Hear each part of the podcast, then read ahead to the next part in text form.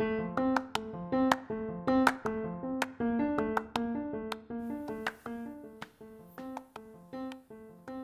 インの王子様。この番組はテニスの王子様に青春を捧げたワインエキスパートがその魅力を語り登場するキャラクターにぴったりなワインを紹介する番組です。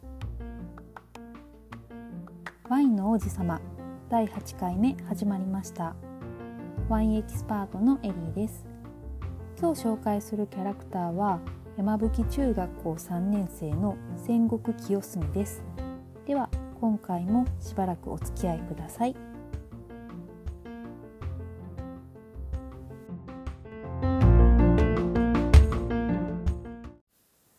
最初になんですが今回まだ紹介したことのない学校のキャラクターを取り上げようと思って戦国にしたものの正直どんなテニスをしていたか全く覚えていませんでした。連載当初に登場したということもあってか得意技は高く上げたトスから打つサーブと抜群の動体視力を生かしたプレーとテニプリでは地味めでまた強いという設定の割に主な試合では負けていたのでそら覚えてなくてもしゃあないかなと納得しました。でも人気なんですよね。その人気ぶりは学園祭の王子様というテニプリのキャラと恋愛できるゲームの表紙というかジャケットで跡部や白石とか超人気キャラクター7人の中に混じっていたほどです。山吹中の中では一番イケメンではあるんですがほんまにこんな人気あるんと疑いつつ戦国頑張ってるやんと謎の親心のような嬉しい気持ちも湧き出ました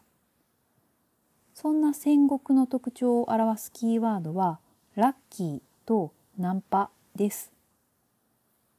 まず占いが大好きで毎日テレビで自分の運勢をチェックしていてラッキーカラーなどのラッキーアイテムは身につけるようにしているようです。その回もあってか、試合開始前にサーブ権を決めるラケットトスでも、裏表を一度も外したことがないほどの強運の持ち主で、ラッキー戦国と呼ばれています。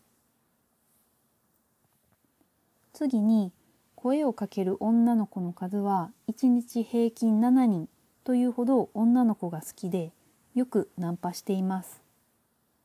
先ほど紹介した学園祭の王子様では話しかけるなり「や君って可愛いよね」から始まり他の女の子をデートに誘っているところを主人公に見られて焦る場面もありました。漫画やゲームでも戦国って部員思いでコミュニケーション能力も高くてかっこいいけどテニプリの超絶イケメンと並んだらかすむって感じなのでこういう人いてほしい。でもいそうでいないみたいな普通加減が人気の秘密なのかもしれません以上戦国清澄の紹介でした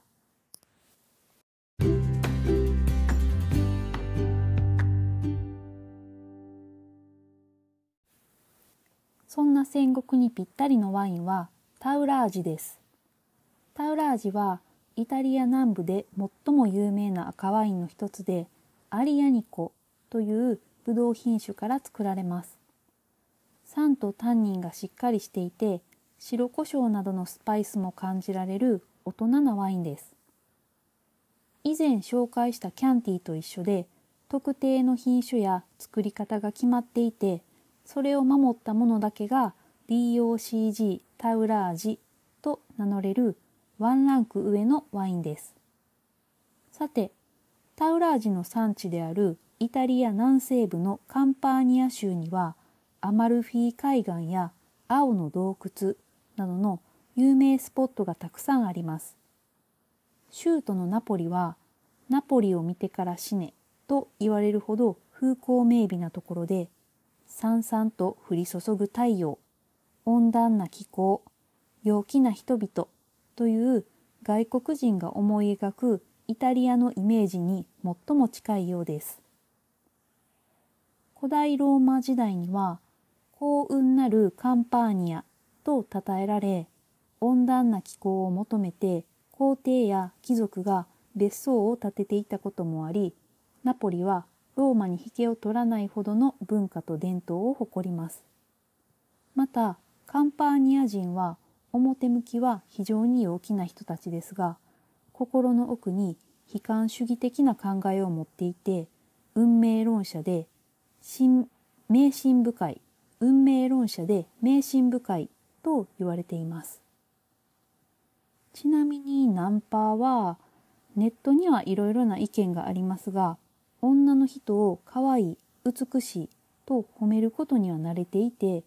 センスあふれる口説き方を身につけている人が多いというのは本当そうです。まあ大阪のおばちゃんが全員いつもアメちゃん持っててヒョウ柄着てて上沼恵美子さんみたいに面白いわけじゃないですがいないかと言われればいないかと言われれば結構いるのでそんな感じで南イタリアにもナンパが上手い人は結構いるんでしょう。うん、知らんけど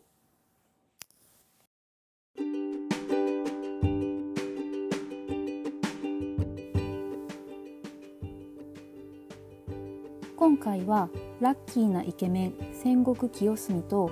かつて幸運なるカンパーニャと呼ばれ温暖な気候と豊かな火山性土壌に恵まれたワイン作りに理想的な環境で生み出されるタウラージを合わせてみました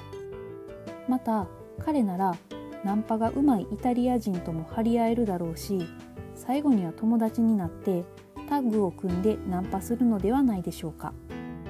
私も戦国にナンパされてイタリアで一緒にワインを飲みたいです今回のテニプリ雑学戦国の好みのタイプはもっと可愛くなりそうな子それではまた。